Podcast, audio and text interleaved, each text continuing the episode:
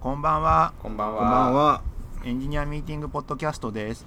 えっと収録が始まる前に、そうですね。あのちょっと雑談をいつもしてるんですけど、はい、後藤さんが マンションを買ったっていう話題で盛り上がって、それはか言って大丈夫なのか、カットした方がいいやつなのか？まあまあまあまあ、やつか買っただけならいいんじゃないですか。カットそれ以上は嫌ですけど。人人生の大きな買い物をしたっていうところで大盛り上がりをしていましたと。住所はバラしていいんだっけ？ダメでしょ。いやダメでしょ。はい、まあそんな深くは言えない話ですけどもそんな感じがあったのできっとパーティーとか行われたら行ってそんなことある？今時そんな人いる？わかんないけど、ねね引っ越したらやるんだ。スタートアップじゃないんだからさ、あそっか。移転しましたじゃないんだ。よ。はい。はい。そんなわけですけど今日のテーマは、えー、と Google リワーク読書会です。はい。はい。いきなりポンと行きましたがえっ、とですね Google リワークなんかいつの間にこれ結構昔からあったのかな？ページとしては。英語版はあったんだけどってことでしょ？日本語化されたのがついこの間なんじゃない？はい。なんですけども、まあ、このページ、まあ、読もう読もうってきっかけを持ちながらなかなか読まないよねっていう。そう、俺もそうだった。っていうのがあるので今回はちょっとポッドキャストで、えーと読書会をしていこうかなと思っております。はい。ですが、えー、とまずこれテーマがですね Google リワークそもあでもそもそも Google リワークって何ぞやですけども、まあ、サイト見ればいいですけども Google がえっ、となんていうの研究をした組織なんていうのこれ？まあでもなんて言えばいいなんか Google さんが頑張って自分たちの組織とかを働き方良くしようとしてやったことのノウハウ集みたいな感じでしょ？そんな感じですよね、うん。働くをもっと良いものにっていうね、そうそうそうそう。もう目線の高さがすごいなってしかもそれをみんなにみたいな。そうだよね。すごい変えていく太っ腹。俺だからそれこれ社内で共有したんですけどあの社内のしかも偉いちょっと事業責任者とか、はい。あのマネージャー層にいると人にこうピシッてよこれはなんかちっちゃい子会社とかの上の人の方が読むべきじゃない？はい。なんとなく。でバシッてやって、そのスラックにさあのなんだ OGP の画像出るじゃない？はい。あの、まあ、トップ画像なんだけど、あれがおしゃれすぎてあまりに現実と差があるなと思ってそこでもうだいぶ だいぶ飛躍がいるぞと思って。それはあれですよね。そのなななんていうんですかね。現実と。空気とってことですよね。そうなんか我々の働き方のオフィスの雰囲気とこの Google のリワークのトップ画像の働いてる感じ。もう完全に遊んでるようにしか見えないもんね、壁に落書きしないですからね。アバウトページを見ていると、まあ、働くをもっと良いものにと働くことについて私たちはもっと多くを期待してもいいのではないでしょうか。そうですね。私たちは仕事に多大な時間を費やしています。しかし多くの人にとって仕事は生活するための手段であって充実感や刺激を得られる場とは感じていないのは ではいないのではないでしょうかと、うん。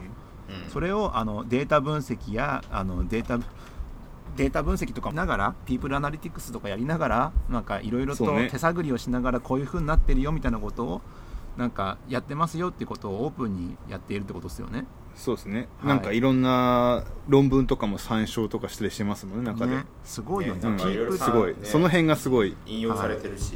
ね。そんなわけでテーマですけどもイノベーションチームピープルアナリティクスマネージャー偏見の排除学習と能力開発採用目標の設定といくつか1234567俺は目標の設定も読んだな。ありますが、えー、とまずはどこから見ていきましょうかまずイイノベーションからじゃないですか。やっぱ最初。イノベーションは全部読んだ俺。報道ですね、えー、とイノベーション、えー、と イノ組織の成功と長期的存続にはイノベーションが不可欠です。イノベーションを起こすためのスキルを習得し、業務に生かす方法を学びましょうと。いったとこですね。はい。これなんかもはやこの一文がさ強くいいしこのイノベーションってなんか今僕が部活動的に社内でやってることに近くてこれをなんか丸々コピペしして使ってるんですけどこのイノベーションを起こすためのスキルってものがあるんだぞみたいなのがえ。好きなところ。ほうほう。デザイン思考でイノベーションを生み出すとかっていう概念そうなんかイノベーションってなんかさ博打みたいに思うってみんなやるじゃない、はい。なんかすげえ考えてなんか脳からいろんなものが出るぐらい考えてやった結果じゃないと生まれないみたいなさ。はい。うん。ひらめきしかイノベーションと呼べないみたいなすごい。はい。いやいやいやいやいやみたいななんかそこにはなんかちょっともう少しでさあの、はい。なんだろう。のなんかやいろいろやり方とか立ち向かい方とかあるしはい。それをまず習得しようぜっていう。なるほど。でそれに対してのガイドが2つあるんですよね、このページ。イノベーションガイドがイノベーションが生まれる職場環境を作る作ろう。でもう一つあデザイン思考でイノベーションを生み出すとまずははい。イノベーションが生まれる職場環境を作るっていうところから見ていきましょうか、っていうかさこれ本当6ステップ2ツールとかすげえなんかちゃんとしてるよね、うールとしてあとそう。ですね見やすい読みやすい分かりやすい。あのあとその僕がすごいそのマネージャーその書いたのは、はい。い、いってこことよく読むべきだって書いたのははい。あの日本語の訳が素晴らしいというかなんか、はい。確かに不自然さがあんまないですよね。硬くないというかなんかすごい研究とかなんだけどなんか柔らかい日本語というかんなんかわ理解に馴染みやすい日本語がチョイスされてる気がするんですようまく。あなんか突き放す感じじゃなくてちゃんなんか噛み砕いてやってくれてるから、あはい。それがなんか優秀。えー。まあ見ていきましょうかはじめにでまずイノベーションとは新しいアイデアを取り入れて形にしそれを試みあそれを試して実装するプロセスですと。イノベーションがとかさ言ってるけどさ新しいアイデアを生み出すために発揮するのが創造性でイノベーションと創造性は異なりますと。はい。うん創造性はイノベーションの重要な要素ですがプロセスの1ステップに過ぎませんとうん。ある研究では競争の激しいダイナミックなビジネス環境では組織のイノベーション力が長期的な成功を図る指標となることが明らかになりました。うんイノベーションと組織の収益の間に正の相関関係があることを示した調査結果もありますと。ね、要はななまあ言われてることでしょうけどもって感じですよね。そうそうそう。もう一回みんないい加減にイノベーション使ってないかみたいなささっきのみたいななんか、はい。イノベーションがひらめきだみたいなさイノベーションと創造性をくっつけちゃってるでしょ？はい。わかる？はい。うん。わかるかい？まあまあでもあれですね。そうイノベーションっていう言葉がイノベーションはそう。もう成果として出てこなきゃいけないんだよねみたいな。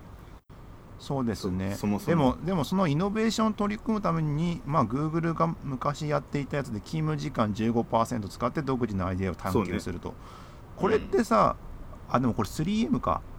3M が最初やって Google が使ってたっていうの。これこれもなんか知らなくてさ。はい。そもそも Google は、Google が作ったものにあたかも20%ルールと思われてるけど 3M がやっとったみたいなさ、はい。はい。はい、うん。ちょっとあれですね。パーセンテージの調整も入ってる。調整はみんなだって8対2好きじゃん わかりやすいもんね。あり8対2ありとか働きありの法則とかもそんなそうそう8感じだもんね。対2が好きだから。ね、で Google では次の5つの要因が新しいアイデアの創造と活用につなげるつながると考えていますはい。でま一つがビジョン共有。組織の方向性を誰もが認識できるようにする。自主性。可能な限り従業員自身が仕事を定義するでできるようにする。で、はいはい。次が内発的動機づけ学習意欲の高い知識欲旺盛な人材を雇う。はい。うん。でリスクテイク。従業員が心理的安全性に感じられ、はい。リスクを恐れずに新しいアイデアを試せるようにする。うん。で最後がつながりとコラボレーション。従業員が仲間を見つけやすく協業しやすい環境を作ると。はいもうこれ聞いただけですごい理想的な職場だよねみたいな感じにならない？なんか。そうなんですよね。ビジョン共有ってフォーマットになってる組織はすげえやるんだけど、フォーマットになってないと途端にやらなくなるっていうの傾向があるよね。あとはなんかなんかなんか合宿をやたらやりたがるパターンもある。合宿やれば共有されるのではないかやつまあそれもあるよね。いや、ね。本当にビジョンの共有の仕方ってさやっぱみんな集めてプレゼンするとかさ。そうね、なんかそういうのがあったりするんですけど、やっぱ定例みたいなやつをてちゃんとやってるところはなんかそういうの自然とやってるし逆にやってないとダラダラ過ぎてくんだよね。そう。ビビジョンって根付かないと全然こうなんかビジョンにならないじゃないですか。はい。そうね。なんか常に言い続けるみたいななんかそんな状況にしないといけないんですよね。だからフォーマットが必要なのはすごいよくわかるんですよね。そうあだからそそのフォーマットは多分ね Google の手前なんですよね逆に。そう。だってあの多分 Google のこのビジョン共有って後々別なところでさあの場所が関係ないイノベーションに場所とか関係ないって話が出てくるんだけどさ、うんってことはさそのこの働く組織のさビジョンっていうのはさもう働く人たちに刷り込まれてるぐらいな感じになっているっていうそうね。状態を指してると思ってて。すり込ませるまではでもどうしてるどうしてんだろうね。それがでもこの後に続いてくるんじゃないですか？みたいな。ああそうっすね。そう。ででもなんかビジョン共有のコツみたいなところとかそのさっきのさビジョン共有定例とかでしないとなんかうやむやになるっていうやつってさなんか他のところにもあるメソッドだと思ってさあの言語化とか言葉に落とさないとなんかこういうのってやっぱダメじゃない？なんか雰囲気で共有してるとかさ、はい、まあ、さっきのフォーマットにするも一個の技だと思うんだけど、はい。まあ、強制的になんか言葉にするじゃない？もう。はいはいはい、まあ、ちょっとまだ曖昧なんだけどなんとなくこういう言葉でみたいな感じでもいいから一旦言葉にするのがめっちゃ大事みたいな。はいはいはいはい。言葉にしないとやっぱ伝えられないからさ相手そうにだよね。ここら辺とか、そうだ後ろにどうやるかが書いてあるからすごいねこれねまあちょっとでじゃあさらにすごいのはそのフォーマットが全部 Google Docs になってるとかでしょ？そうだね。それがすごい。じゃあその下にあるビジョンを共有し周知するっていう項目がありましてえっとですね、ビジョンを共有まあえっとね共有すると目標と優先順位を整理し合意することができますと。変化や新たなアイデアを自分の仕事に対する脅威と捉え拒む人はどこにでもいますと特にそれらが生まれた背景を知らされていなければその抵抗も激しくなりますそうだねそうした抵抗を取り払い、チーム全体が受け入れている目標に専念できるように働きかけるのがビジョン共有です。ビジョン共有において以下の2点に配慮してください。というかさ、ビジョンの共有に対しての懸念っていうことを先に言ってるのすごいね。すごいまあそういうことが実際起こったんだろうねまあね。いろいろで、で1つ目としてツールとしてはチーム全員でビジョンを構築すると。はい。はい。チームの存在理由、達成しようとしている目標をとそこまでのプロセスをビジョンによって明らかにしますと。これ中身を見ると、はい。はい。あのーはい。マネージャーがチームと協力してビジョンを策定できるように Google では次のステップを設定していますと。まずコアバリュー。チームの基盤となる信念を意味しチームのパーパスとミッションとを導き出しますとパーパスパーパスってなんだよって話でパーパスはチームの存在理由とチームがそ組織全体に与える影響です。もし自分たちのチームが存在しなかったらどのような影響があるかを考えてみましょう。ででミッションがはい。達成しようとしている目標を表します。はい。ストラテジーはミッション達成のために将来にわたって展開する手段を意味し長期にわたる場合がありますはい。ゴールはストラテジーを短期的に達成可能な目標に落とし込んだものです。チームの取り組みを一つにまとめる働きがあります、でなるほど。ねコアバリュー、パーパス、ミッション、ストラテジーが一一体になってチームのビジョンが形作られます。チームのビジョンとはチームがなぜ存在するのか、そして何をどのように達成しようとしているのかを表すものです。うんコアバリューがあって、パーパスでなぜがあって、そこからうん。ミッション何をやるかが決まって、そこからどのようにのストラテジーがあって、ゴールに落とし込まれると。はい。で、この演習は2日間にこれすごいよね。8, 8時間にかけて行われるマネージャー主導型のセッションです。内容はチームのニーズに合わせてカスタマイズできますと。だから2日間使うんだね。2営業日。いやなんかこの辺もなんかさデザインスプリントとかもそうだけどさその、はいやっぱりハードな合宿みたいなさやつって1日で使える脳のもう限界がすぐ来るのよ、はいはいはい、うん。だからこれわざわざ2日に分けて8時間ってしてるんだと思うよ。でも8時間ってもう1日じゃないですかもうほぼ。いやだからその内容見ると1日6時間ってなってるのよ。1日目がね。あで2日目2時間なんだけど1日目が6時間しか入らなかったから多分2日目になっててこれって多分1時間半かける4コマだと思うんだよみたいな、うん。な感じで6時間。これってなんかデザインスプリントも同じ技を使ってて1時間半ごとに休憩してそれのその6時間が限界みたいな。大学の、まあ8時間ぐらいかけうんをかける2を使ってまああのそういう。そうです8時間かける2ですよね。かける2 16時間ってことでですすよね。いやいやうん1日目が6時間2日目が2時間だよ2日に分けてか2日にわたり8時間かけてたからってことか。なそうそう。るほどね。それこれ下の PDF 見れば載ってるよ、はい。はい。はい。はい。でこのこのこれがすごいと思っててもうこれそのまま使えるんだけどこれがまあよくできてて何がすごいってさ、はファシリテーター向けドキュメントもついてくるっていう。あすごくない？これ なんか本当だ。1日目に6時間でチームワークの指針となる共通の価値観を形成するとかなんか目的が全部書いてありますね。そう。でそのファシリテーターガイドってのがあってもファシリテーターは多分もうまあファシリテートするだけなんだけどそれもちゃんとあるみたいな。価値観を書き出すとか。できるやん。そうできるやんって感じになるのよ。すごいねこれね。なんかそうそう。はあ僕デザインスプリント好きで社内でいっぱいやってんだけどもこのファシリテーションガイドみたいのがデザインスプリントでちゃんとしててだからやりやすくて好きなんだけどはい、うへん。これが大事よね。えでこれをすリワーク読んでて最初のやつがこれでここれを見るじゃない、うん。おすごい資料が共有されてるぞって、うん。で1個目の資料もはこれすごいなこれやればできるなみたいな感じでその下ファシリテーションガイドがめっちゃ細かくって、はい。すごーって思って。細けーみたいな。ファシリテーションガイドちょっと見てみましょうか。面白い。今見てみますがえっ、と共有2日間で共有概要でちあまあ期待まあえっと、このセッションでの、あのー期待する成果としてはチームワークの指針となるコアバリューについての共通の理解を形成するチームのパーパス過去存在理由を明確に説明する、チームのミッションステートメント1年のうちに達成したいことについて話し合い合意するミッションを果たすための具体的なストラテジー戦術成果物を設定する。うん。で準備とか、もう準備もあれば課題とかの導入とかも5分5分60分ってきちんとタイムテーブルもあるんだね。そう。わすもうなんかごいね。こねれ、うん。もう全部のツールも全部載ってるからね。はあ、もうこれ2つあればできますねみたいな。やればっていう感じですね。とりあえずできるみたいな。へえ。でまあここで作った後に、えー、と次に大胆な目標を設定するっていう項目がありましてうん。ビジョンを実現するための目標と成果指標かっこ OKR を決めます。そうね。Google では会社チーム個人レベルで四半期ごとに OKR を設定しています。OKR とは目標は何かまたそこまでの進捗がどのように評価されているかを明らかにする仕組みですと。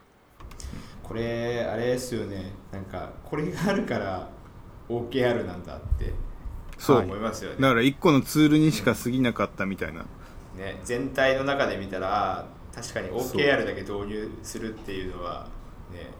うん。はいはいはい。はい、確かに、えー、と OKR って項目に行くとあの OKR の歴史とか、まあ、最初から一通り書いてありますねこれ。すごいな、うんこれ。そう。歴史がなんか別の人なんだよね。はいなんだっはいはい。けなんか本読めって書かれてた気がする。あった。ハイパフォーマーハイ High Output Management の中でみたいな。はい。で OKR とストレッチゴールっていう、まあたまあ、目標達成不可能な目標を定めることはチあではせ設定値より高い目標を設定することはよくあるけども、はい。チームを失敗に導いているのではないかと見られる可能性もあるため注意が必要です。すごいですね、はい。そうですね、まあムーンショット。うんムーンショット。ってやつですね。で、OKR の導入を組織、ちょっとこれ、あのリンクからちょっとずれますけど、組織に OKR を導入する場合に、うん。えーとうん、どこどこまで行ったんだ？あこれかはい。OKR 導入のヒントとしては、まあ、OKR とは何か、なぜ OKR を利用使用するのか、OKR はどのように機能するか、それでも OKR に懐疑的かを一つずつ、なんか、ちゃんと説明していきましょうねみたいな感じで、全員が積極的に関わることが大事ですよみたいなこと書いてありますね。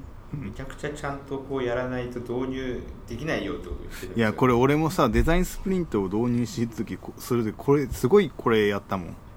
うんへー。いやいやそれはさ大事な人のさ数時間取るわけじゃない。毎あの3日とか 4, 4日とかのね。もう1週間拘束するんだけどなんで必要なんだっけみたいなのを説明するの、まあ、こんなちゃんとしてないけど一個一個説明するのが大変だったよ。で一回やるといけるやんってなるんだけど一発目がやっぱすごい難しいよね。いやでもあれですね。なんかちゃんと説明した上ででも共感するところまでそれでも OKR に懐疑的っていうのはなんかここになんかすごい現れてる気がしますよね。だってなんかやっぱそれでも OKR に懐疑的っていうのはあると思いますもん。あったんだよ多分 Google さんでもね。きっとねこれがついてるってことは。ちなちなみに OKR のことはここで言っちゃうともう1時間使っちゃうんであんまは触れないでおこうかなと思うんですけども、はい、はい。評価については OKR を0から1.0の数値で評価しますっていうのがあるんですそう。ね。ううん。ん OKR 今採用してます自分たちのところ？してますね。してます、ね、01で評価とかしてるんですか？これねやってないですね。あそうえどうやって評価してんの？OKR いやなんか普通になんかパーセンテージ目標みたいになってる。あもっと言ったら、なんだっけ？単位が違うだけ？SABC 目標みたいな感じ？なんか60%から70%だったらそうそうそうそうそういうやつそういう A やつ。とかそういうやつ？はい。えでなんかそれ これ Google のやつ見てその数値で設定して最後数値で定量的で判断するみたいなのが書かれててすごいなと思って、はいはいはい。この AB とかでさ数値的に判断しづらいじゃんやっぱ。ー、後で計算するときに数字にしておいた方が便利なんだろうね、そうっていうのでやってるっていうのをこう読めば全部書かれてるから。すべての OKR の平均点が0.6から0.7に収まるのが理想ですと。まあそういうのをやり評価の時に？うん、そういうのをやりますよっていう、ね、あれですよね、なんか割りやっぱなんか多分さっきのその導入のところのちゃんと納得感がこう得られてないとなんかそういう100を目指すみたいな切りだるとか設定されがちですよね、そうそうそう。で100達成したから評価しろよみたいなね、うん、いやそれはひ目標が甘かったんじゃないのかみたいなとかね。甘かったんじゃないのかっていうふうに考えるように言ってますもんね。ね。そこについては評価については後々のところで触れましょうか。うん。はい、で主体性と好奇心をすあの奨励するあのイノベーションね。イノベーションが生まれる職場環境を作るというところで主体性と好奇心を奨励する。で十分な情報を与える好奇心を刺激し質問を奨励する。奨励で合ってるよね。うん。うんする。アイディアを探求する手段を提供する。うん。学びの文化を育てる。うん。これねなんかねここがもう急に難しくなるんだけどね。うん。なんかもう完全にあれですよね。そのマネジメントスキルとかなんか全てのものがこうある前提がそうそうそう。しかも結構時間を使わないといけないですよね。そうね。情報公開しアクセスできるようにすると従業員に独自の意見が芽生えてきますと。はい。で全体会議の半分の時間を質疑応答に割いて Google 社員に質問や提案の機会を与えることも少なくありません。あるある。これは俺なんか社内の会議がダメなダメな会議ありませんか？アンケートがあった時にはいこういうの書きましたもん。はいや発言の機会がない共有だけの会議はスラックで教えていただければいいのではみたいな。最後にさ何か質問ありますかって言ってさ何も答えないで終わるやつってよくあるじゃないですか。ある。ああいうところでどんどん質問あもうそれってなかなか質問起きないよねってよくあるよね。最後だけだなんかそのと、ね、なんかでもい一番最初は重要だなとは思いますよね。あの会議とかだとなんか一番最初の空空気がなんかその後質問が起こるかどうか決めるじゃないですか。いやなんかね内容にもよるんだけどもうなんか決まったことを伝えるだけの時あるじゃない質問がこうできるようにするなんかファシリテーションの技術がこう高まってると多分そういうことも割とオプションとしては増えるんでしょうね。そうだから僕はそういうパティーンで言ってるから、うん。なんかそもそも発言しないような会議は会議にしないんだけどあとうん。勝手にこっちから聞く？よくやってたのは。僕がファシリテーションしてる時はまあ今は違うけど、まあ、1年2年ぐらい前はさ一応チームリーダーみたいななんだろうチームリーダーってその開発のリーダーじゃなくてさプロダクトのマネージャーみたいな役回りだったじゃない、はい。その時にまあよくやってたのは、まあ、外国人多かったから僕のチーム。はい。その全然か喋らないじゃんやっぱ日本の会社にいる外国人ってなんかちょっと言葉の壁もあるし場所にもよるけどど基本的無口こと会議とこと会議においては言葉数少なくない？あーとなな集まるメンバーによるけど。まあまあ多いですよね。でそういう時にあのもそもそも自分の言ってることがちゃんと日本語で喋ってるからうん。伝わってる？みたいな。伝わってる？って聞いたらいい。なんかいいことない？みたいな。って聞くみたいなっていうのはよく技としてテクニックとしてかなり使ってあとその外国人の人に聞くことにのが一番なんかなんか全体のアイスブレイクにもなるからさあなんか偉い人とかにいきなり聞いてその人がバーって言っちゃって終わりみたいなのとは結局みんな喋んないからなんか一番端っこにいそうな聞いてなさそうな人に「聞いてた?」みたいな「なんか質問ある?」みたいなそれだ本当に大丈夫ですか？でそういうのでそういうのでやればまあ聞いてくれる人もいるし誰かがくだらない質問とかしただけでもまあなんかちょっと質問できるようになるじゃない？場が。あーでもなんかあーそっかそうですね。俺自分が走り出す時はあえて自分がなんかそのあんまりその難しくないこと聞くことはありますけどなんか人にそれやらしちゃうと結構気使っちゃうなって思って、いやだからそのあんまり僕俺とその差がないからさその頃はさ。うんはい。なんかそんな偉いわけじゃなかったからたまたまチームリーダーやってるぐらいでさ一段ちょっと見てるぐらいだったからそういう時はそれぐらいの普段から別にフランクに喋ってるしはい。それこそなんかちょっと偉いマネージャーとかだったら言いづらくなるからはい。どうにかしてないかんと思うけど。はい。帰ってきてねおー。俺そのタイプじゃないなんとなく。よく怒られるんだけどそれでこらえるですか？なんか質問する時ってさい意外と普通に気軽に聞いてる人すげえなって正直思ってて。でしょ？それをだからね引き出すのはねファシリテーションが難しいんですよすごい。いやなんかす怒られるっていうかなんかね僕のなんか脳のスイッチ変えないとねあんまね質問できないんですよ。基本的に会議ってさやっぱ会議をなんだ聴取いやあの会議を設定する人がされる側ファシリテーターというかさまあそういやでもねなんかセンス、ね。そうそう集中関係がさその設定する側というかファシリテーションする側が上になっちゃうじゃん。そのしゅもうその時点でなんとかなく萎縮する構造にはなってるじゃない。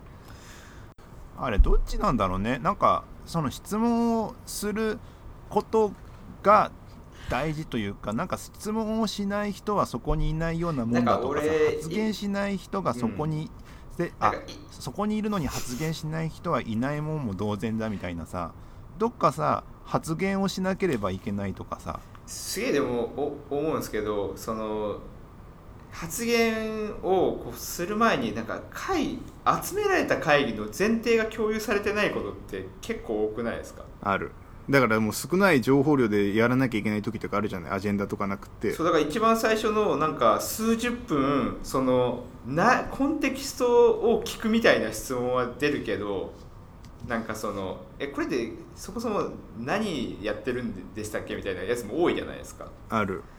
なんかそうするとやっぱなんか前提条件が違うからなんか情報の非対称性で質問が出なくなってるような気がするんですよね。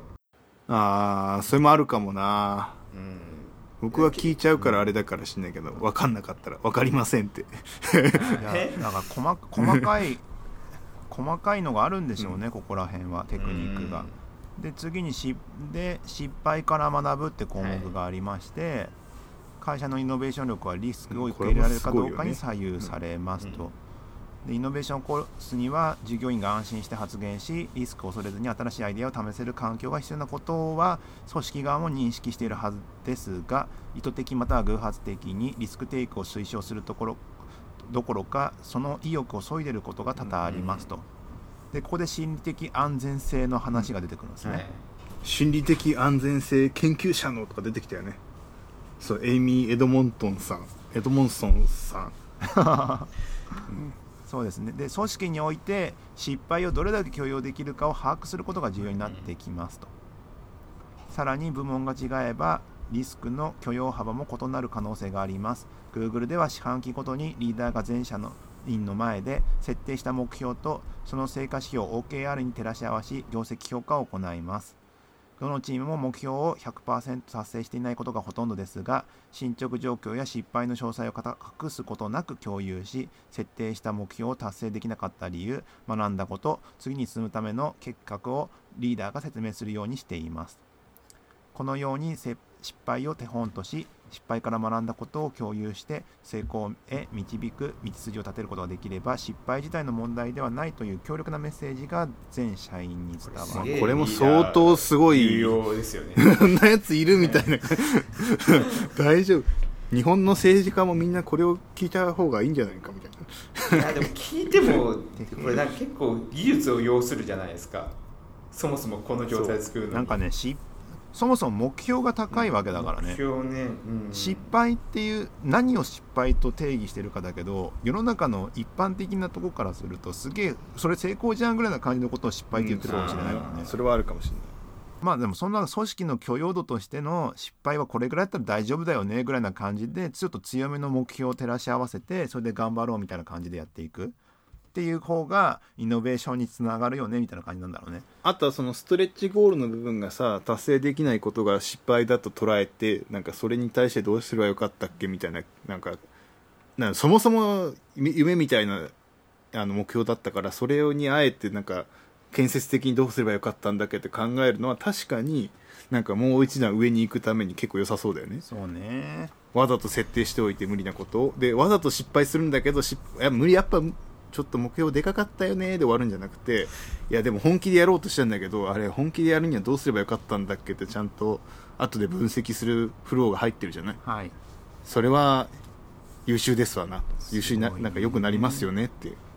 すごいねって感じですね。すごいねーってなる。で読めば読むほどすごいねって。つ次がね従業員同士をつなげる、まあ、組織のイノベーション力は社会的つながり特に分野を超えたつながりとも関連性があります。研究の結果多様な考え方のメンバーが集まったグループは同じ考え方を持つメンバーからなるグループをしのぐ成果を出していることが分かりました。なんとなくそう思うけど結果が出てるぞって言ってるのがいいよね。でこのなこの中でもやっぱ Google でのあのやっていたこととしては部門間のつながりを推し、あの奨励し実現するためにビアピアボーナスピアボーナス。ピアボーナス。ピアボーナス。じゃないよ。ピアピアボーナスはやってますか？やってないっすよ。あそうなんだ。やってこれ日本とか難しくない？なんかこういうのって。あのーちょっとさラ LINE のさあの300億円キャンペーンやってるじゃないですか。送ったらさ、1000 1000円無料であげれるやつ、はいはもういあのなんかちょっとだけでもちょっとゾワゾワするもん。なんか違和感があるなとか思いながらさ、そうなかなか難しいと思うよね。そうそうそう、んそうなんですよ。あれはちょっと部門間のつながりを奨励するためのなんか文化の基盤ってあの知らない人に挨拶するかどうかっていうのはなんかすげえでかい気がするんですよね。すごいなんか いやなんかあ小学校の教えみたいな。小学校の教えもそうですけどあんまりなんかその近所で歩いてた時に知らない人にこう挨拶するっていうのって日本的にあんまないじゃないですか。はい。近所の人はないね。あの同じマンションの人はあるけどさ。あー近所の人はなくない？近所はうんないないですよ。なんか声かけたらないね。変な人だって思われそうじゃないそう近所はさすがに外はないけどなんかあのなんだろうあのマンションの人とかマンションのなんか設備やってくれる人とかに挨拶するよね、あゴミやってくれてる人とかあはい。なんかあの生垣をきれいにしてくれる人とかにはちゃんとすれ違って挨拶しない？でも結構何回かこう会ってたり関係性がはっきりしてる時ですよね。そのあこの人は、まあ一回しか会ってないけどマンションの中にさすがにいたら関係者だろうなと思って挨拶挨拶することない。それ外は怖いけどちょっと。え関係性が分かんないと基本できないですよね。なんか。できない。でもなんか割とそのアメリカとかだとやりますよね。なんか普通にこうあお前その服好きだよみたいな感じの。確かに俺なんか後藤さんのあのあの住んでたアメリカのマンション行ってさはい。なんかよく外でウーバー待ってた時によく挨拶されたもん、うん。その辺の人に。全然全然関係性分からない、知らない人だけど。どっから来たのみたいな。日本っつって。おうすごいじゃん。じゃあなぐらいで終わるんでね怖こっちはかなり怖いけど、ね。ですね。でもなんか慣れてくるじゃないですか。住んでる。多分まあ佐竹さんはあれあれからもずっとずっといたら多分慣れてきて話しかけることも可能になってくるじゃないですか。そう。だから俺はストレン俺がストレンジャー側だからさめっちゃ怖いよね。あ なんあかそう。こういう感じなんだって。こういう感じなんですよああと俺火持ってるって言われたのもあるわ。ああライターあるってそれそ怖っと思ってれあれですよね。それはまあ日本でもあんのか。喫煙所だと起こりがちですよね、はい。そう。であと次にちょっと時間があれなんでどんどん飛ばしていっちゃいますけども、次にリーダーシップを示して指導するというのがあります、はい。はい。リーダーはイノベーションを生み出す環境を作る上で重要な役割を果たします。幹部職であろうと少人数のチームのマネージャーであろうとそのマネジメントスタイルは部下の仕事のやり方に影響します。創造性に関する研究の第一人者であるテレサ・アマピールはマネージャーが無意識に創造性を抑圧しないようにするための6つの方法を提案しています。うん。1キャパシティだけを見て機械的に仕事を割り当てない、うん。要は適材適所を考えやりがいのある仕事を任せるようにしますと。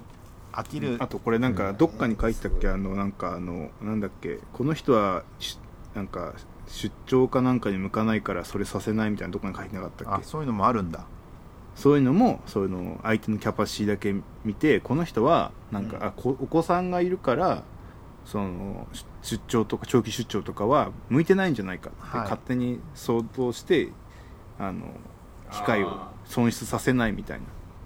うん。なんかあれですよね。意外と変に余計なことを考えちゃうと逆に悪いことってあるからもう考えないようにして、なんかとりあえずこれやってほしいんだけどまず聞いてみるとかやってみると意外とうまくいくとこあるもんね。うん。でもやりがいをこう知るっていうのはなんか結構あれですよね。あの難しいことでありますよね、まああ、うん。本人たち聞くがの一番。でも何に興味を示してるかってなんとなく分かったりしないかね。あこの人これがでわかきるようにるけどうん。まあ、難しいと、はいなんかこの項目が、うんと目標設定の項目だったかもしれないけど同じようなことでだから結局そのキャパシティとかこの人がこれやりたいだろうと思ってるのも見てるこっちの想像でしかないからっていうのがなんかどっかに書かれてる気がするね。なんかプラスでワンワンとかでなんかその若干あれじゃないですかそのプライベート寄りの話とかもこうしてないとなんか割と網羅できなさそうだなって。ああそれはあるかもしれないね。うん。なんか個人をし知るっていうことがなんかすごい重要な感じに出てる気がしますよね。スキル以外でもパーソナリティとかもあるからね、うまあね,、ん。そもそもの人間性みたいな。ね。スキルセットではちょっと考えられ考えそれだけで考えちゃいけないってことですよね、そうそうそうそうそう。うん。次がですね目標を設定したらあとは任せる。あどのアプローチは自由に考えてねっていう。ーうんそれは、えっと、正しい頭の中ですでに正しい手順があっても結局事細かに管理してしまったりするという失敗は往々にしてありますと。これめっちゃ気をつけてます、なんかこうやった方がいいっていうの言いたくなる時はあるでしょうね。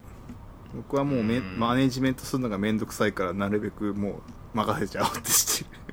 なんかか関心事を持つかどうかだと思っててその作業に対しての、ま、なんかま、お願いするじゃないですか誰かにその作業に対してこうあるべきだって思っちゃうとやっぱねなんかこうした方がいいのになと思うけども言わないでおこうって結構ストレスかかることで。うん。だからそれできるならそれに越したことがないんだけどなんかもう任せたんだからあとは無関心にして一旦全然違うこと考えようっていう方が意外とうまくいくとかあったりするもんね。うん。うん。逆にな蓋開けてなんじゃこりゃってなることもあるけどね それはまあ。あだからこれ辺なんかあのプルリクエストとかも多分近いと思うんだけど、はい。割と最近それ気をつけるようにしててなんか割と言い過ぎてこういう風に作ってくれよって言っちゃうとなんかもうそれしかなくなっちゃうじゃん、はい。僕はねだからなるべく言わないようにしつつで来たプルリクエストをどうするかってとこが結構難しい問題でなんか本当にこれはやばいなんか製品に問題が起こるみたいなやつ以外は、まあ、コメント書いてなんか大体アプローブするようにしてるかな、まあ、あの本当にやばくなかったらっていう。あれじゃないですか。そその問題が起こるっていうのは今問題が起こるじゃなくてえ将将来的な問題起こると起こる時はがその異臭にしようって書く書くのよ。今はこれでよしとするとしてもこれ考慮しなきゃいけないからこれは異臭に書きまし書いておこうぜってして、うん。そのリスクはお互い分かってるわけでうん。将来的なねどっかで直さなきゃいけないぞっていうのが伝わればいいかなみたいな。じゃあ一旦まあそその場で起こな起こらなければ大丈夫ってしてその場でなんかそうだね。再意識をこう分かち合う。不採識を分かち合うのと なんかまあなんかせそうじゃないとさ設計を全部こう多分こういう感じでいくなと思うのを全部言ってやってやっちゃったらさなんかスケールしなさそうと思って全部自分で考えたらまあむあれですよね難しい。確かにこうこうそういうふうに考えると難しいですよね。難しい。だから結構そのなんかやっぱプロリクエストってさ闘技場みたいなとこあるじゃない？本気のぶつかり合いだからなんか絶対に俺の主張は通すんやみたいなとこもなんか起こりうるじゃない？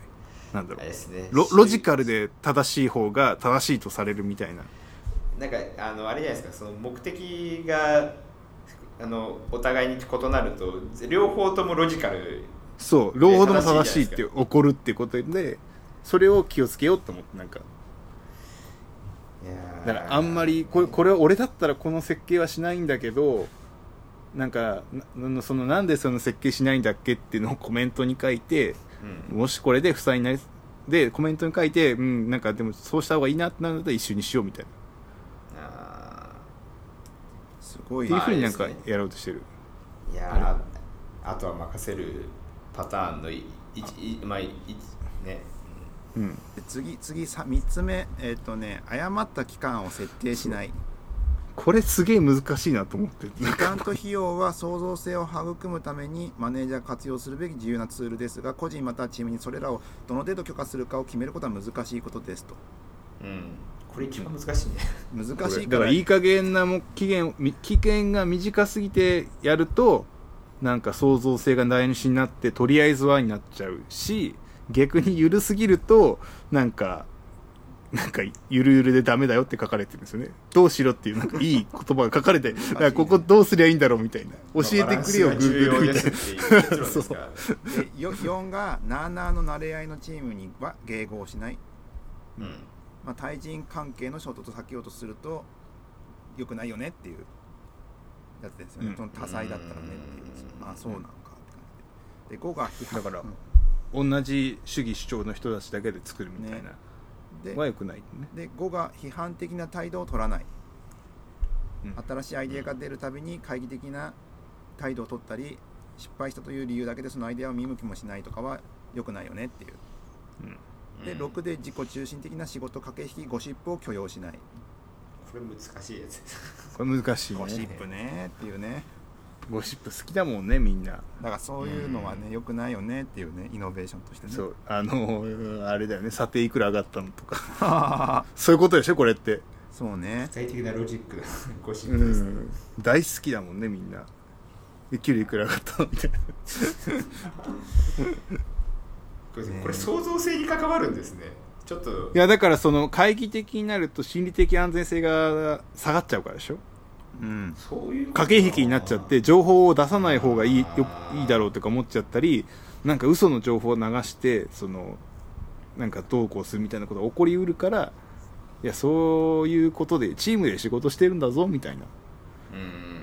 あれですよなんかさあったそのチームであの競争チチームで競争しないでしたっけ？なんでチームで競争しないじゃなかった？チームメンバーでなんか、うん。こうなあれなんでしたっけ？競争競争しないみたいなやつあありましたよね他のところで。確か。あった。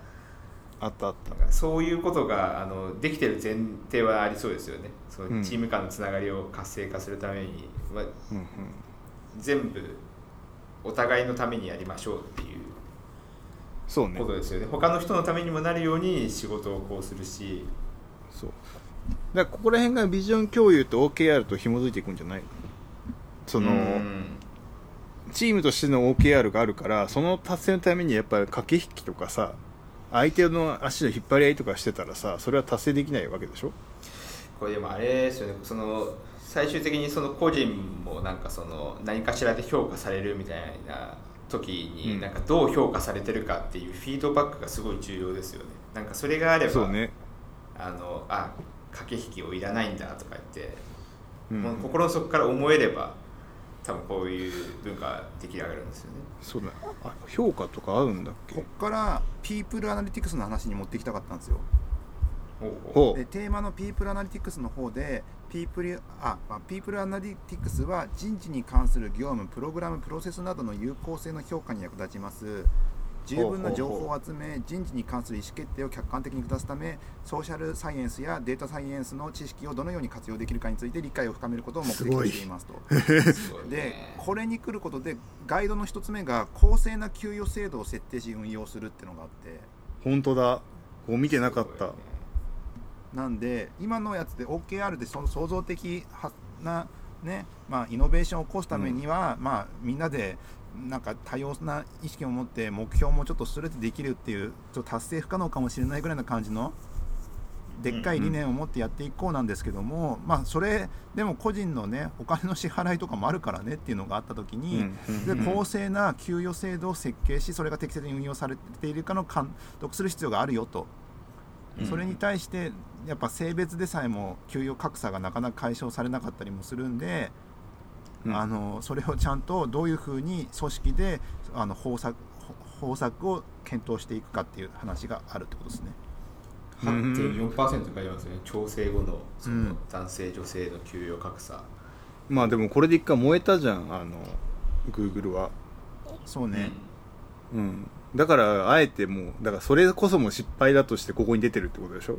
きっと。結構でもそう考えるとなんか明けすけにこういいってるっていうのはすごいですよね、でそうそうそう。でまあ一番最初のことでは第一としては報酬の理念を定義すると。定義する。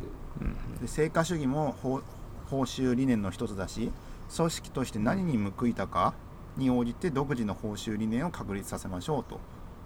うん。うんだから目標や価値観を後押しする報酬理念を確立するにはどうしたらいいかとか業界や労働指導と比較して自社の報酬体系をどのように位置づけたいか、まあ、高いとか安いとかあるんでしょうね、うん他の同業他社に比べて安いけども働きがいがあるとかもあればさすげえ、ね。すげえ厳しいけど給料高いとかさそういう位置づけとかもあるんでしょうね。そういうとこまああるね、はい、で 現在。ゴールドマン・サックスとかそういうとこだろうな、で現在の報酬体系と予算で必要な人材を確保維持できるかと。そうね。でそのこれはまあなんかやってそうだけどね、でその後に給与決定プロセスを体系化する。これすごいよね。すごいね。給与体系プロセス化にさまざまな方法があると。多分いろんないろんな方法があるんだろうね本当にここは。荒れるもんね。うん。普通に考えて、職務分析を実施して必要なスキルを必要なスキルや知識を特定します。今あの子供抱っこしてて。あ あまりに泣いてるから。話さなかったけどあれですね今日は喋るようになってますね。そうなんですよ。さっきからすごい泣いててすいませんね。ああの 子供抱っこしながらポッドキャストしてますからね。大崎さんの上だとは落ち着いてるってことですか？そうそうすごい。ーあれですね今日は4人でお先生。送りしてる。先生。先生って言わなかった今。今言ったね。聞こえましたね。TT あなんか笑ってますね。いやいや楽しくて何よりだなあと20年後にはこの報酬の何かで悩むところが来るかもしれないんださ。やばいね。おじさん怖い,、やばいよ。それらそれらのまあこれここら辺は結構ねあの頑張って書いてる感じあるね。要は、ね。えー、と大規模な組織の多くでは具体的な目標給与額を設け給与幅を広多く設定しています。広く設定していますと、うん。要は市場データに基づいて特定職務の下限給与給与と上限給与を決めるもので、うん。通常はその職務の目標給与から上下に同じパーセント幅プラスマイナス20%を設定し、給与体系に目標給与額と給与幅を取り込むことで職務ごとに一貫した給与額を設定でき外れ値も簡単に検出ができる、なるほどね。うん。平均とか他の会社の給料とかちゃんと見てんだろうね。うん。うん。まあ。そうねすごいよね。最近そりゃそうだろうね。最近さオープンワークだっけ？あのオープンワークボーカはい。ボボーカーズだっけ？あの会社のさ、あのー評価するサイトを使って作ってたところ？がうん。名前変えて一気に広告打ち始めたじゃないですか、めちゃめちゃ駅に広告あるよね。うん。ああいうのっていうのはもう給与情報とかも実は持っていてさ、うんそういうなんかさ外部から見た形でさ実はあなたの職種はこれぐらいの金額ですよみたいなことをさ提案してさ適切な給与制度とか作れそうだもんね。そうでももともとはさこういうそこそういうとこじゃなかったのね。うなんかな裏掲示板みたいなサイト。でも転職会議とかそういうノリだそういう感じのノリだもんね。それを一個いくとなんかそういうオープン化をすることによってってそういう方に軸を言い方のか変えいそう。リブランディングみたいなね。あれすごいすごいよなって。今後そうこれ。こういうのが増えてきた時にこお同じ職種なんだけど給料高い低いとかが結構如実に現れてくるんだろうなっていう感じするけどね、うん。ちなみに職種職種の間の給与の不満とか出るのかどうかはちょっと気になるけどね。いや出るでしょ出るんだけどなんかそれ俺もよく言うんだけどさなんかあの世の中というかまあ日本だとデザイナーがやっぱ給料低いじゃない？ちょっとね、だからそれが良くないからそのエンジニアと同じ給与にするべきだとか言われるんだけど、はい。うん。いやいやそそういうことじゃなくってと思うんだよね、はいだから、はい。はいお医者さんでもさあの病院で働いてるからといってお医者さんとそのなんだろう売店の人が同じとかじゃないでしょみたいな。なんかそういう感覚じゃねみたいな。へうん。だからもしその給料上げたいんであればそのなんだろう。一番簡単なのはあの職種を変えることだよね。ーはいはい。まあテーブルが変わるから、であともう一個はそのもう一個でもそういうことじゃないくって本来やるべきなのはこのデザイナーっていう職種はい。自体のそのもう世の中的な価値みたいな自体をマッピングとして上げないと自分の給料結局上がらないよみたいな。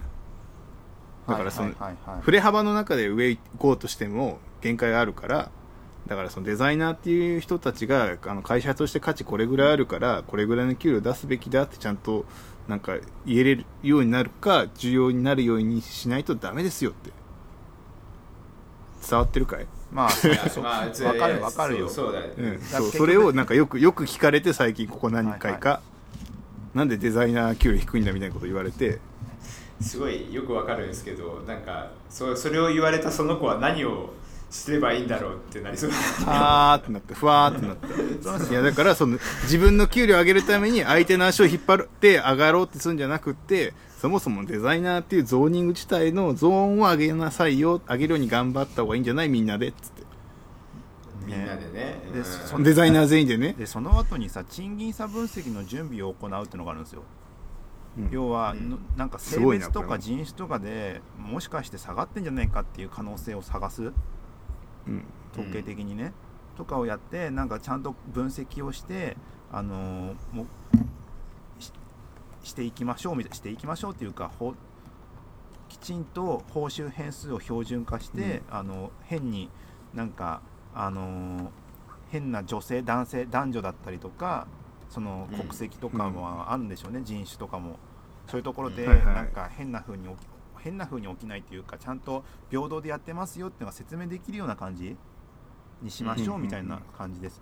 そこまで実なんか際性別とか人種とかはなんか分かりやすいなと思うんですけどそれ以外ってあるんですかね？なんか日本だとあんまに人種のその東京が高いとかじゃないの？望ましくないものですよ。望ましい要因は、えっと職種や所在地なのか望ましく望ましくない要因性別人種など。変えれない。自分で選択できないものと選択できるものって感じですか？ね、うん。でも所在地も結構選択できない場合あると思うんだけどね。いやそうだけどなんか住んでるとこ高えのになんかこれだと困るとかまあいろいろあるんじゃないですか。あそっち側？上側うね、んいやなんか例えばさその親の介護でリモートしなきゃいけないっていう人とかいるじゃない。うんうん。東京から離れてね、はい。でもその人はそれが要因で下がるのっていいんだっけみたいなとこじゃない？まあ確かにと特定個人のどうなんですかね。でもテテンポラリーですよねその場合って。まあテンポラリーかもしんないけど。うん。難しいとこだよね。でこれピアあの Google が炎上したのってさこれなんかピアピアボーナスかなんかでさ、うん。その白人じゃない人があ白人の方がピアボーナス多くもらっててうん。白人じゃない人が少ないみたいなんじゃないかっていうので炎上しなかったっけ？へえ一回。へえそうそうさっきのピア相相手に送り合うってやつで、はい。それのそのなんか白人のは多分白人の人以外だと思うんだけどはもらってるのが少ないっていうのを調査するためになんかこうみんながその特にアジアとかスペインとか、まあ、うん。黒人の人とかそういうのを全部出して、実際そうだったみたいで炎上したような気がするんだよね一回、ああうん、まあ、あれですね。みんな分析してるんですねそう考えると。やっぱもうあいつらはすごいね。そういうとこがすごいよね。の能力の使い方が多岐にわたってるなってやっぱ。そうそうそうそう。でそれで実際ああったからどうかしようぜってなってたような気がする。あな無意識でやってて怒っなんか悪気がないやつもあるんだろうねきっと。今みたいな。無意識にやってんだけど。が多いんじゃないですかそのなんかそうそう多い気がする。なんとなくこの人合うなみたいななんか要因とかの積み重ねな気がするんですよね。で悪気がないやつだからこそ機械的に分析しましょうやいってことでしょこれきっとうん。悪気があるやつはさもうやましい気持ちがあるからさ望ましくないって分かってるじゃん。誰かは。そいつはやましいと思ってるやつは、うん。でもそやましくないあの無意識でやってるやつはもう誰も検知しないからいつの間にか不幸になってる人がいるかもしれないけどでしょ、うん。それを機械的に分析しようっていうのが多分こういう話なんじゃないの。まあ、あとどのぐらいのその是正値をこう目標にすればいいかもわかんないですしね。なんか、うん。具体的な値がこう出てないと。なんか次から逆に、えっ、とじゃあなんか普段会わないって思ってるこの人をちょっと優位にさせようとかっていうのもなんかまたそれも望ましくなさそうですか。そうね。でも基本的にここのとこ見てるとさなんかで、うん。賃金差がないかを調べるとかすごい公正にとことんコミットしてるからさうん。なんかそう統計学的になんか変にですよね。給料がた妥当性がをチェックするみたいな感じになってて。そうです。だからこういろんな切り口からさ多分データ解析してでそのなんか急にスパイクする値とかを探してるわけでしょ、うん。でそれがなんだこれみたいな。わこれ性別ダメじゃんみたいな。そう。そうでいうことをでいろんな角度でやってる。でなんかおかしいな対処する必要があるなってなったら弁護士に相談とか人事プロセスを確認とかそういう話になってるからね。そうね。そうだね、うん。まさにデータサイエンスをやってるってことでっていうところですがね。ちょっとまあ1時間あっという間なんですけども続きはなんかまたちょっとしたらか次か次回。続きやりますか。一応給料に偏見の排除とかもねやりたいね。給料に関してはね実はこんなそれもイノベーションを変えていくだけども個人として給料を上げたいんだっていう目線ではないよねまずね。そもそもね。ないない、うん。そもそも組織としてとか自分の目標とか成果とかゴールとかさなんかあのやりたいことを想像させることが前提にあってそれをやる上でなんかあれなんだよね。あのき個人の給料が評価がってよりももっと違うとこだよね、もっと違うとこっていうかあの変なか会社組織の組話ね。織としてはエコひいきをしない。要は、うん。とこういうところに重点を置いたところに置いているから単純にきじゃあ給料俺の給料上げるにはどうすればいいんだっていう目線でいくとよく分かんなくなるねこれねそうそうそう、まあそういう読み方にしちゃダメだよねこれ。うだから他のところも他のところも多分全部そうだとね。まあそこはそこでっていう感じで。そうですね。えっ、とまあ一旦ちょっと今日はもう子供がなんかもう泣きそうだね。ここら辺に。でも大崎さんの上にいると多分ご機嫌じゃない？さっきから。ご機嫌な声が聞こえる最初と比べるとだいぶ そう。最ですね最初なんかギヤーみたいに言ってたのに。はい、そんなわけで、はいえっと前半戦前半戦終了です。続きは次回です。はいはい、そん次回そんなわけで、えっ、とここまで来てくださった皆様ありがとうございました。感想はエンジニアレーティングポッドキャストにお願いします。またえっ、とテーマここら辺語ってほしいというテーマがあったらツイッターでハッシュタグをつけて喋っていただけるとえっ、とそれを選んだりするのでよろしくお願いします。本当かな？本当かな？はい、そんなわけでえっ、と今日も長い間お聞きいただきありがとうございました。ありがとうございました